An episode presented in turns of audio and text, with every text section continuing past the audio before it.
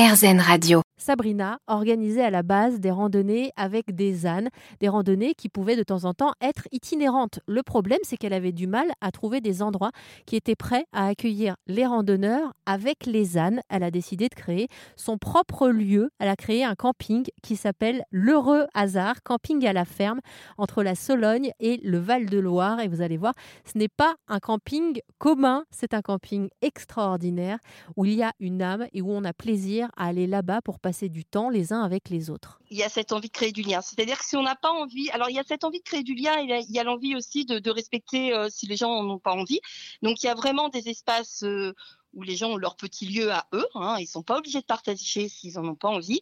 Mais par contre, s'ils ont envie de partager, euh, il n'y a, pas de souci. Ils trouveront toujours un endroit où ils vont euh, partager les bons plans de la veille. Euh. Et alors, au niveau des animaux, parce qu'on parle d'un camping aussi à la ferme, je vous ai entendu tout à l'heure, vous nous parliez de vos ânes qui sont toujours là. Alors, du coup, ben, je propose des randonnées avec des ânes. Alors, pas uniquement aux gens du camping, mais c'est, allez, on va dire qu'une famille sur deux fait une randonnée avec un âne. Donc, c'est l'idée aussi de, partir un peu en itinérance, de lâcher aussi un peu la voiture et de profiter de la nature qui est toute proche.